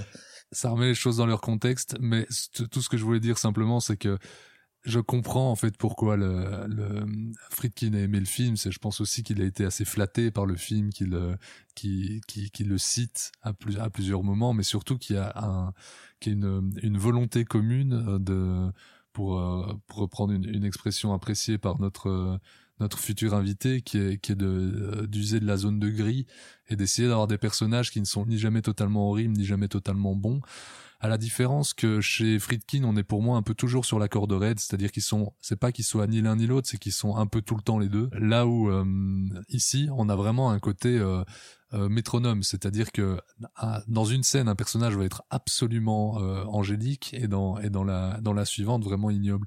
Il y a, quelque chose comme ça qui mais bon qui donne un, une, sensation de, neutralité à ce niveau-là sur l'ensemble du film, mais de scène en scène euh, et ce, euh, même à travers les, les, moments plus discursifs du film, il y a quand même un côté, on est très tiraillé entre ces différents aspects des personnages, et ça, je trouve que c'est un truc qui, qui sert fort le film et qui, qui fonctionne assez bien. C'est-à-dire que vraiment, il y a, y a une scène où un tel personnage va, va être haïssable et la suivante adorable, et c'est valable pour presque tous les personnages du film. Euh, y compris des enfants, y compris et en fait il y a quelque chose de vraiment euh, de vraiment fascinant là-dessus. Ouais, mais euh, Ok, je comprends ce que tu veux dire. Euh, c'est intéressant ce que tu racontes, Lucien, comme d'habitude. Euh, moi, je vais plutôt citer, Jean-Jacques Goldman. Euh, peut-être que peut-être que le dealer passe du gris foncé au gris clair, mais euh, je trouvais que justement sur ce point-là de zone d'ombre et de changement, je trouve le, le commissaire principal euh, Samad un peu. Je trouve que son traitement est un peu décevant. Bah, au début, il a un truc très, euh, c'est un super flic, et puis au fur et à mesure, la scène suivante, on sent quand même qu'il a plus le feu sacré, et puis à un moment, tu te rends compte qu'en fait, il est sur des rails, quoi. Il chasse, il, il fait vraiment sa chasse. Euh, il, il n'a plus, il a plus aucun, il a plus aucun contact humain, il le perd, et puis, et puis ça revient à un moment vraiment fort, et puis, il, et puis il le repère. Oui, mais rien, rien ne te prépare à la bascule du personnage dans, vrai, hein. dans, dans, la conclusion du film, ouais, à mon sens. Vrai. De manière aussi, aussi claire et et aussi limpide par, dans, dans son rapport à, à son travail. parce qu'on est un peu dans on est un peu dans un dans un entre deux tout le film et c'est vrai que sur la fin il y a, y a, un choix qui est assez clair mais oui oui oui on est d'accord après voilà moi je, moi, je trouve la, la, séquence de fin on parlait euh, on parlait de la manière de de, de jouer du d'une mise en scène symbolique la la clarté pour le coup de de, de son propos et ce qu'il ce qu'il ce qu'il dit sur euh, sur entre guillemets cette, cette cette chasse à la drogue et cette lutte contre la drogue et la vacuité et la violence sociale et de, cette forme de répression sociale qu'elle incarne est hyper claire dans, la séquence de fin qui est on va encore une fois on va pas spoiler la, teneur mais entre le montage alterné entre le, le dealer et sa famille il est d'une clarté d'une limpidité euh, absolue. Là où dix minutes auparavant il aura été très lourd dans les dialogues euh, face au juge. Ou non face à son avocat Certes. D'autre part, euh, j'avais un autre grief. Enfin, après, euh, voilà, globalement, c'est un très chouette film à regarder. C'est un très chouette, c'est un film très intéressant. euh, C'est un, un bon film. Voilà, allez-y. Mais euh, je m'interroge un petit peu sur euh, les, le, le, au niveau visuel. Le film se passe, allez, à quoi? Plus qu'un tiers dans un commissariat avec euh, le dealer bouclé, euh, bouclé. Euh, et donc on est vraiment à hauteur de personnages dans des échanges où il y a en plus beaucoup de monde. Donc voilà c'est un film qui est très très resserré en tout cas en termes d'unité de, lieu et de et de et de personnages. Il y a, a pas beaucoup de personnages même s'ils ont beaucoup d'interactions différentes on va dire. Mais quand il va à l'extérieur il y a cette euh, volonté de faire des plans très majestueux, on va dire, ou très euh, qui élèvent un peu son discours, des plans à la grue, des plans au drone, qui vont d'un coup embrasser des grands des grands espaces pour essayer peut-être de d'élargir le discours du réalisateur euh, Monsieur Saïd Roustahi qui a un certain talent. Et mais par contre, je trouve que c'est pas très organique avec le récit, quoi. Je trouve que d'un coup, je vois le plan je vois le plan. Regarde, regarde mon, plan euh, d'extérieur. Regarde comme comme il est euh, majestueux. Regarde comme j'élève mon discours à tout à l'ensemble de la société euh, parce que ça concerne pas seulement cette petite histoire entre ces personnages. C'est beaucoup plus. voilà, je te raconte une histoire beaucoup plus ample. Et je trouve que c'est pas très organique avec le reste de son récit. À chaque fois, je me dis oh tiens, regardons le plan à la grue. Regardons le plan au drone comme il est impressionnant. Je suis, je suis, je suis, moi, je, suis assez d'accord avec ça. Il y, a, en effet plusieurs moments, entre autres dans une salle, une sorte de salle d'interrogatoire où il y a un, un- je sais pas s'ils ont accroché un rail de travelling au plafond ou, mais je pense, je pense pas parce qu'on voit le plafond, ça doit être au drone en, intérieur comme ça, un, plan très particulier et où en effet on se dit un peu ah ça a dû être compliqué à mettre en place. Enfin bon voilà. Et mais au-delà de ça, il y a des moments où il, il fait appel au numérique, entre autres euh, dans, dans le plan final qui est, je trouve très beau, mais bah, dont on sent que, enfin, il y a une utilisation de, des- de- d'images de synthèse qui est parfois un peu, euh, un peu fâcheux. Euh, Il y a certains moments, pour, sans, sans spoiler, mais où il y a dans ce plan une foule qui court.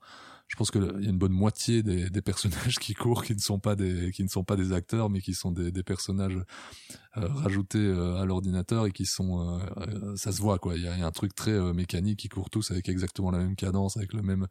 Ça, c'est pas le seul moment où il y a des petits trucs comme ça où on se dit ah. euh, Ouais, mais au-delà du niveau technique, je trouve qu'au niveau de l'intention de mise en scène, ça ça colle pas avec le reste. C'est étrange. En plus, il aurait pu s'en passer à, à- à plein de moments. Enfin, on se demande un peu pourquoi il a fait ça. Bah, de la même manière, pourquoi est-ce qu'il a cherché à faire ce travelling euh, impressionnant? Qui n'a pas énormément de sens Pourquoi est-ce qu'il a cherché à gonfler la foule à, ce point-là, à ce moment-là? Pourquoi? Bon, voilà. Je n'ai pas vraiment de réponse à ça. Bon, à la fois, je préfère qu'il gonfle sa foule que, que Julia Ducournau qui fait des plans séquences avec 300 figurants alors qu'on en voit 20 à l'écran.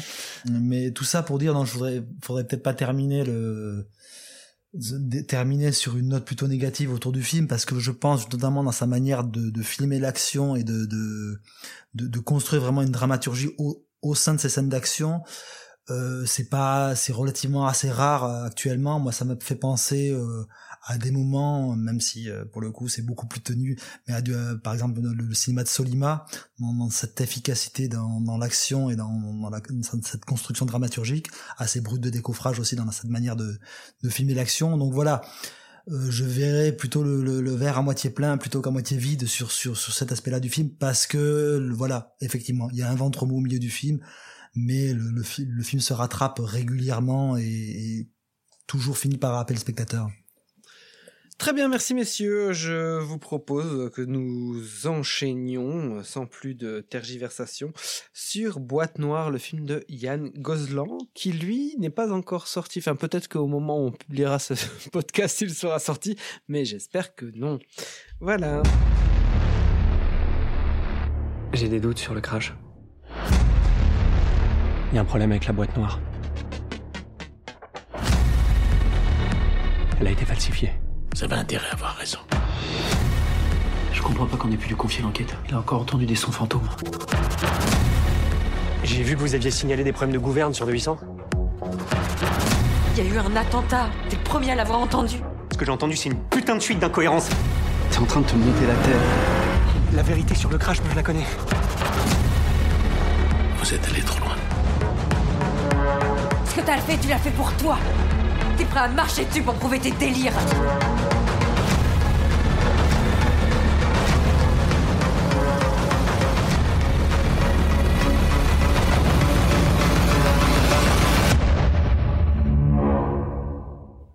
Alors, Boîte Noire est donc le quatrième long métrage du scénariste et réalisateur Yann Gozlan, après Captif en 2010, Un homme idéal en 2015 déjà avec Pierre Ninet et Burnout avec Louis-François Civil en 2017.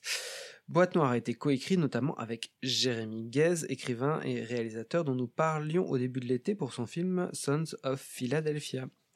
Le film met en scène Pierre Vasseur, donc c'est Pierre Ninet, agent du bureau d'enquête et d'analyse pour la sécurité de l'aviation civile, la BEA. Lui, donc Pierre Vasseur, est spécialiste en acoustique. En gros, il écoute et retranscrit les enregistrements de vol, donc les boîtes noires, en tout cas le contenu des boîtes noires. Ici, dans le film, il est chargé d'enquêter sur le crash d'un vol Dubaï-Paris. D'abord sur la piste d'un attentat, son enquête va progressivement le mener à suspecter divers complots impliquant de grands acteurs de l'industrie aérienne. Le film est interprété par Pierre Ninet, je l'ai dit, Lou Delage, également André Dussolier et Aurélien Recoin.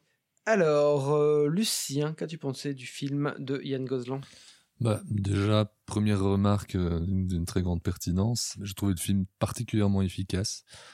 Voilà. Mais au-delà de ça. Euh, j'ai peut-être trouvé que le film avait la, la, limite de ses ambitions. Enfin, je sais pas si je peux dire ça comme ça. Le, le, film a de, de, de, très grandes ambitions, ce qui est, ce qui est tout à son honneur. On sent, on sent que le mec a envie en fait de, de, de, de restituer, de refaire une, une, une sorte de, de, de, David Fincher euh, français ou je sais pas exactement, mais en tout cas. Pakula un peu? Ouais, Pakula évidemment, mais euh, Pakula sur le côté complot, mais je trouvais en tout cas dans vraiment à certains moments euh, formellement ça, ça a pu me faire penser à peut-être pas pas les films dont on parle le plus de Fincher, mais il y a, y a, des moments où j'ai pensé à Millennium par exemple, l'adaptation de Fincher ou des, choses comme ça. Euh, mais j'ai trouvé qu'en fait euh, à certains moments euh, Gozlan, Gozlan, je sais pas comment on dit, se, percutait un peu euh, les, limites de ses ambitions par rapport à ce qu'il a, ce qu'il a, en main, par rapport à son matériau de base, par rapport à, à ses acteurs, par rapport à, à différentes choses. Euh, en fait, qu'il il a pour moi tendance, malgré, je reviens là-dessus, mais malgré la, grande efficacité du film, ce qui est ce qu'on demande en, premier un film, donc euh, euh, j'aime rien à redire là-dessus. Euh, à plusieurs moments, je me suis senti un peu comme si on, parlait tout à l'heure de, de Julia, Julia Ducournau qui, dont on ne savait jamais vraiment où elle se situait entre le premier et le deuxième degré.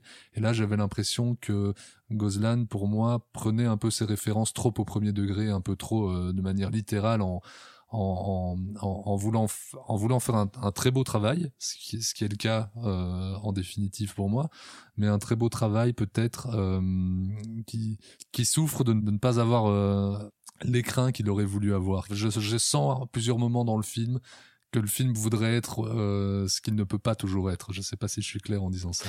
Ben, ben moi je suis, je suis assez radicalement peu d'accord avec toi parce que je trouve justement que cet aspect euh, de référentiel à tout un, un pan du cinéma américain notamment du du, thriller euh, du, thriller conspirationniste, thriller paranoïaque, pour le coup, il il l'investit, c'est pas du tout quelque chose pour moi d'emprunter dans la manière dont dont il y fait référence, parce que pour moi, ça trouve un écho avec la manière notamment dont aujourd'hui on, on va consommer l'information avec un. Oui, et puis il arrive à en faire un truc franco-français. Mais...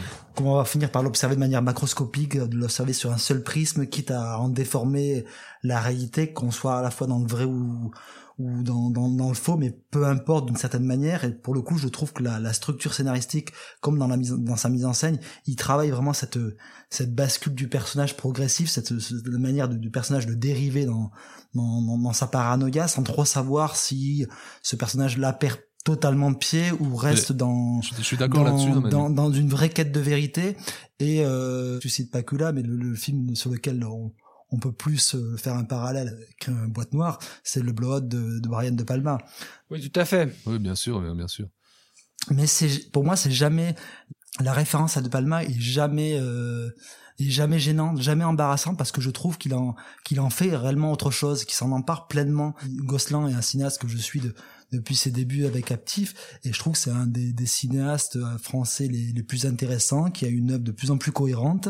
Je, je suis en fait, je suis pas en désaccord avec ce que tu dis. Je suis tout à fait d'accord sur la structure du film, sur toutes ces choses-là. Et c'est là-dessus que je disais le film est très efficace et tous ces codes-là, il les utilise à merveille. C'est plutôt sur, je vais dire, cette, cette problématique que je que je soulevais plus tôt. Je, je la relie plutôt à à l'écrin formel du film, vraiment à, à, la, musique qui est pour moi parfois un peu trop littérale, à, aux acteurs en général que je que je trouve pas toujours dans des codes qui correspondent parfaitement à, à, ce type de film, à vraiment sur le sur la surface du film. Je sais pas si je peux si je me fais comprendre en disant ça, mais dans dans la structure etc. Je suis tout à fait d'accord avec toi et même dans des des pures idées de mise en scène.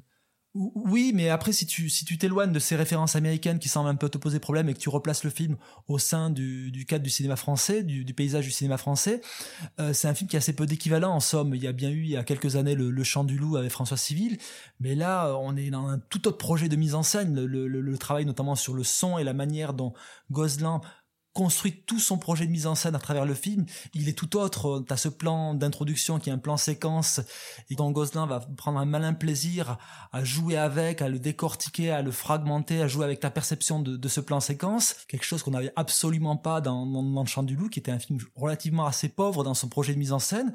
Et d'un pur point de vue chorégraphique, c'est pas pour retourner encore un peu le couteau dans la plaie autour du cinéma de, Julia Ducournau, mais dans Titan, t'as notamment un plan séquence qui est un plan séquence que mobiliser 300 personnes dans un hangar autour de bagnoles et on a l'impression de voir simplement euh, 20 mecs un peu avinés euh, dans un pauvre parking, ben là, tu as vraiment une chorégraphie tout autour de ce, ce plan séquence et, et, qui participe pleinement avec ce rapport ludique qu'on peut avoir avec le film. Oui, bien sûr. Et après, ça serait aussi intéressant d'entendre Gosland parler de, de, de, ce travail autour du, du son, puisque le, le, le, film est effectivement co-scénarisé par euh, Jérémy Guez, comme tu l'as précisé, Olivier, mais il est aussi... Euh, co-scénarisé par Nicolas Bouvet, qui est, euh, au-delà d'être scénariste sur le film, est euh, monteur son de, formation et le, monteur son et le superviseur des effets sonores de la plupart des films de, de. Ouais, ça va être difficile à expliquer, mais je suis plutôt d'accord avec, euh, enfin, je suis d'accord avec vous deux, mais plutôt avec Lucien. C'est-à-dire que moi, je trouve que c'est une très belle copie. Je trouve que c'est un, un, film de première classe un peu. Et euh, à l'instar du, à l'instar du, du, du, personnage de, de Pierre Ninet, qui est comme ça très propre. Je trouve exactement. Que... Le film ressemble au personnage. Ouais. Je, je, trouve, bon, ça, ça pourrait être clairement une, un, une qualité, mais non, mais c'est, c'est un film qui est plein de qualités. Clairement, c'est un film qui, en tout cas, qui mène extrêmement bien son récit euh, voilà, qui, qui s'est exactement appuyé sur les bons boutons au bon moment. Euh, ce, ce, ce travelling, en effet, enfin, c'est un film qui est écrit avec beaucoup de, de soin. C'est un film qui est dramaturgiquement euh, qui a lu son lavandier, quoi. Tu vois ce que je veux dire? Et tu vois exactement, ah, il t'a mis ça, il a bien insisté là-dessus, et ça va se retrouver dans le film, tu vois. Et donc, quelque, enfin, c'est un film qui est très appliqué. C'est un film qui est, c'est un film de première classe. Et, euh, et désolé, hein, mais euh, c'est vraiment bah, ça. tu sais, moi j'aimerais bien avoir alors beaucoup de première classe dans le cinéma français. Alors c'est peut-être que le, il, il manque peut-être beaucoup de première classe. Et puis je trouve il y a un côté un tout petit peu condescendant dans la manière de dire premier première classe sur le film pour parler des qualités du film tout en les minorant. Je trouve ça un petit peu hypocrite dans la manière de, de parler ah, du mais film. En même temps, Manuel, je viens aussi de te dire que c'était un film qui était très bien écrit et qui était très agréable à suivre. Oui, mais tout en disant qu'il est limite trop bien écrit, trop bien appliqué. Donc d'une certaine manière que ses qualités sont aussi toutes ses, tous ses défauts. Donc je trouve ça une manière de l'attaquer un petit peu en biais. Non, mais ce que je, ce que je te dis, c'est, c'est que tu vois tous ces ressorts, que tu vois toutes les ficelles du film. Après, euh, le, le, film c'est c'est appuyer sur les bons boutons au bon moment, mais tu le tu le vois tout le temps venir, tu vois tout le temps où est-ce qu'il veut en venir, tu vois tu il est pas c'est c'est un film qui est très euh, qui a une espèce de un seul sens de lecture moi, comme ça. Voilà, carré, un, un, seul sens de lecture comme ça. Mais en même temps très efficace, c'est très bien. Je veux dire, tous les films devraient être au moins aussi bons que ça. Parce qu'il mène très bien son récit. Mais par contre, tu le vois venir. Euh, euh, enfin, je veux dire, le personnage de, euh, de Pierre Ninet, c'est très bien parce qu'au moment où, où tu. C'est bien mené par Gosselin. Au moment où tu, tu t'as un moment où tu es dans une zone flottante. Tu sais pas très bien si, euh, en effet, il est parano ou si, euh, ou si il a raison de, de, s'enfoncer dans son truc. Et c'est très bien retranscrit. Et euh, mais à ce moment-là, il lui fait genre enlever ses lunettes ou il, est, il le décoiffe un petit peu et tu vois exactement toutes les toutes les intentions, toutes les choses qui, le mo- la manière dont il pose son stylo au début. Tu te dis, ah, on me montre qu'il a posé son stylo. On essaye de me dire que le mec est maniaque. Voilà le message. Ça s'appelle de la mise en, ça s'appelle aussi de la mise en scène. Là, je comprends pas trop, tu vois. C'est dans l'exécution de cette mise en scène que moi je trouve ça il n'atteint jamais ses références. Ça n'enlève en rien à l'efficacité du film, etc. C'est Tout que je, je répète comme comme comme Oli, mais ça fonctionne à, mort du début à la fin. Mais mais voilà, enfin, je- j'arrive pas à, à, à totalement oublier ça, surtout en, en, comparaison avec d'autres films duquel il peut être assez proche, auxquels je ne reproche jamais ça. Mais par exemple, euh, Manu, tu, euh, tu soulignes, et tu as raison de le faire, puisque j'y ai pensé à de multiples reprises, tu soulignes la, la référence à Blowout. Mais moi, je trouve pas que le film soit non plus écrasé par ces références. Mais prenons Blowout. Blowout, moi, je vais être complètement conquis par le film. Pourquoi? Parce qu'il va constamment me, surpre- me surprendre, enfin, plus maintenant parce que je l'ai vu 50 fois, mais sur la, profondeur, des, la profondeur des personnages, le, côté touchant des personnages, le côté décalé. La Nancy Allen dans Blowout, elle a des réactions que tu que tu enfin auxquelles tu t'attends pas, tu vois. Tandis que ici, il y a un côté où tout est sur des rails, tu vois. Tu t'attends à tout. tout n'est pas sur des rails parce que tu finis tu tu en, tu en finis quand même par douter de de du, du positionnement de Niné de entre guillemets s'il ne s'il ne combat pas contre des moulins et réellement contre des moulins et pas autre chose. Donc il y a quand même il y a quelque chose qui aussi le différencie de, de Blood sur ça. C'est euh, c'est que la, la trajectoire tragique du personnage qui n'est pas appliquée non pas dans contrairement à Blood au personnage féminin mais qui est appliquée au, au personnage masculin. Et, euh, et c'est quelque chose que tu retrouves dans dans d'autres films de Gosselin cette, parce qu'on parlait de cette zone de gris mais on est justement dans un, un, personnage qui est tout en zone de gris, qui est justement euh, qui, qui qui est à la fois héroïque et à la fois qui est tout le contraire. C'est quelque chose qu'on avait déjà dans euh, dans, dans Burnout, mais qu'on avait déjà dans, dans Un homme idéal, dans, dans les autres films de Gosselin, et je trouve que c'est il y a, y a peu de cinéastes qui travaillent sur ce sur ce registre-là. Surtout en France. Euh, moi, il y a peut-être dans dans dans le trio de tête, t'auras peut-être un, un Kassovitz dans ses me- meilleurs jours, t'auras du du Florin Florin Emilio Seri dans ses meilleurs jours aussi. Mais euh, moi, j'ai du mal à faire la fine bouche telle que vous la, la faites face à un film aussi rare dans le cinéma français, qui sûrement en plus, à mon avis, euh, j'y mets ma main au feu, aura beaucoup moins d'exposition que les petits exploits de Madame Julia Ducournau. Et pour une fois qu'il y a un film français qui à la fois s'inscrit totalement dans le genre, avec une réelle compréhension de, de, ces codes-là, qui fait avancer et qui est aussi en prise avec le réel, qui raconte certaines, qui raconte la manière dont aujourd'hui aussi on consomme l'info sous ce prisme complètement déformant que peuvent être les réseaux sociaux, que peuvent être plein de choses, la manière dont justement on peut à la fois mettre un filtre sur la manière dont on, regarde les choses. Ben pour une fois que tu as un film français qui est en prise avec le réel, mais qui l'est pas de avec son filtre naturaliste ou misérabilisme, putain, je sais pas qu'est-ce qu'il vous faut les mecs. Mais ça fait partie du jeu. On a, on a été, on a, on a été, euh, à mon sens, un peu. euh, euh, Enfin voilà, c'est ce qu'on fait toujours. Hein. On, fait la fine bouche devant Onoda aussi. C'est le genre de truc. Si on pouvait voir plus souvent ça dans le cinéma français, euh, si on avait ça toutes les semaines, euh, on, serait moins proche de la dépression. Enfin, je veux dire, je plaisante, mais je veux dire.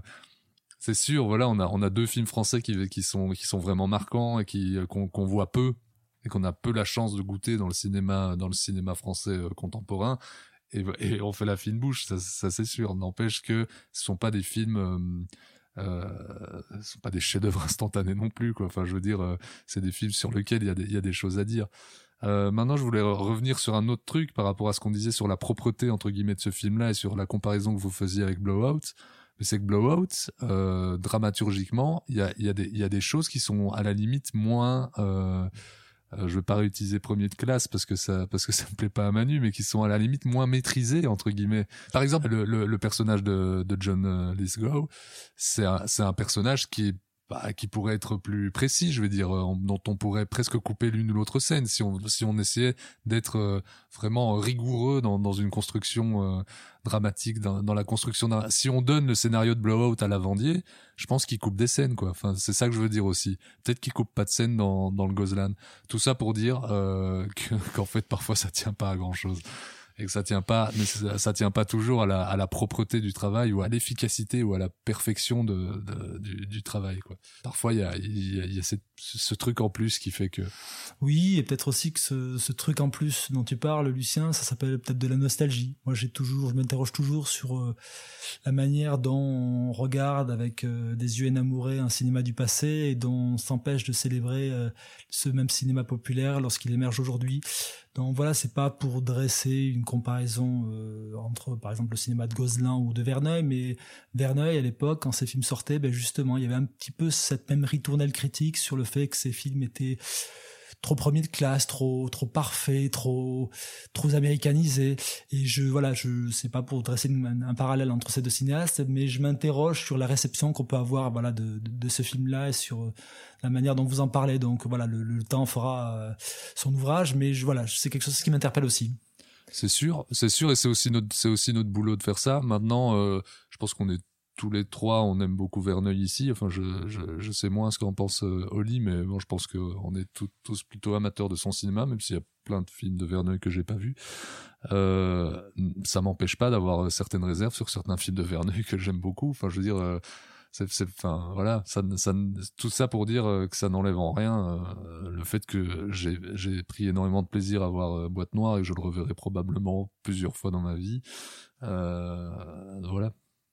Bon, bah comme ça, on peut conclure sur au moins sur une bonne note, plutôt que sur des, des propos de peine à jouir sur un, sur un film français un peu qui sort du lot, quoi. Ouais, sauf qu'on a vu Onoda avant, hein, dans le genre film français qui sort de l'eau. Euh, du lot. Il sort de l'eau aussi, en plus, Onoda, mais ça, c'est un autre. Il sort de l'eau aussi. Bon, non. Très bien. Eh ben, euh, en tout cas, c'est un beau euh, débat que tu proposes là. Je pense que c'est un, un, débat qu'on a, qu'on a déjà eu euh, plusieurs fois sur, euh, entre guillemets, le, qu'est-ce qui déborde dans un film, qu'est-ce qui est trop lisible, qu'est-ce qui est trop efficace. Je me rappelle qu'on s'était aussi un petit peu pris le bec là-dessus sur le film de James Mangold, Le Mans 66. Mais bref, donc c'est un débat qui est, qui est certes intéressant. Messieurs, euh, je vous propose maintenant que nous cédions la parole à Harry Callahan qui va nous mettre d'accord.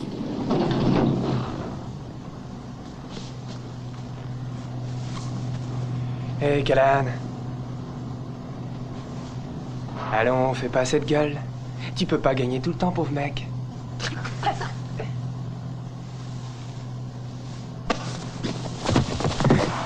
Écoute, pourrieux. Pour moi, tu n'es qu'une merde de chien qui s'étale sur un trottoir. Et tu sais ce qu'on fait d'une merde de ce genre? On peut l'enlever soigneusement avec une pelle, on peut laisser la pluie et le vent la balayer, ou bien on peut l'écraser. Alors si tu veux un conseil d'ami, choisis bien l'endroit où on te chiera. Eh bien, messieurs, et puisque c'est Maître Clint qui nous le demande, Manuelas, ton conseil Eh bien, eh bien Olivier dans mon conseil c'est glissé une petite référence aussi au cinéma de Clint Eastwood. C'est la série Love de Judd Apatow et de, Paul Rust Paul Rust qui est un des comédiens principaux de la série et qui ressemble assez étrangement à notre camarade liégeois Lucien Alphand. Et aussi avec également la, la, la délicieuse Gillian Jacobs. C'est une série qui s'est achevée en 2018 qui comporte trois saisons une douzaine d'épisodes et qui suit les déboires amoureux de, de losers pathétiques qu'on on peut en retrouver beaucoup dans la, dans la filmo de, de Apatow. Voilà, c'est une série hyper attachante, très juste sur la passion amoureuse et qui comporte une référence au cinéma de Clint Eastwood avec une balade musicale intitulée très sobrement Grand Torino. Voilà, donc je vous en dis pas plus et je vous laisse découvrir la, la chose par vous-même. Très bien, merci Manu. Euh, eh bien moi, puisque j'ai découvert une cinéaste au cours de ce de cette émission, je vous conseille euh, Grave de Julia Ducournau. Non, je déconne. Euh, je vous conseille de regarder un film de Kelly Richards qui s'appelle Wendy et Lucy, qui date de 2008. Donc c'est un film bien sûr au style complètement anti-spectaculaire, proche de celui qu'on a vu, enfin en tout cas que j'ai découvert dans First Cow. Et euh, c'est un film qui a été fait il y a quasiment 15 ans qui euh, bizarrement ouvre euh, exactement la même fenêtre sur l'Amérique qu'un euh, film qu'on n'a pas beaucoup aimé ici l'ouvrait, c'est-à-dire Nomadland, le film de Chloé Zhao. Je pense que c'est un film qui, d'une manière extrêmement plus simple, extrêmement plus économe, extrêmement plus courte et 200 fois plus émouvante, ra raconte vraiment euh, peu ou prou la même chose. Donc voilà, au lieu de regarder euh, Nomadland qui dure 2h10. Je vous conseille plutôt de regarder Wendy et Lucie qui dure 1h10 et qui va euh, vous émouvoir aux larmes, là où Nomadland va juste vous donner une suite de vignettes euh, qui seront peut-être jolies à regarder pendant deux heures et que vous aurez oublié l'instant d'après. Monsieur Lucien Alphonse. Ben moi, pour, euh, pour surfer sur la vague et par là même pour vous mettre l'eau à la bouche, je vais vous conseiller de vous rendre sur n'importe quelle euh, plateforme de podcast, euh, en tout cas la majorité, sur lesquelles viennent d'être uploadées euh, toutes les conférences de Jean-Baptiste Toré au CDA, donc au, Centre des Arts d'Anguien-les-Bains, euh, et même une de Jean Douchet sur euh, Espion sur la Tamise. Sinon, il y en a plein de plein de Toré sur L'homme qui tue à Liberty Valence, à Hardcore, American Sniper, et donc certaines sur Michael Mann, euh, entre autres une merveilleuse autour de Miami Vice. Euh, voilà, en espérant que ça vous donne envie de venir le 6 octobre à 19h30 nous dire bonjour et dire bonjour à ce cher Jean-Baptiste Toré.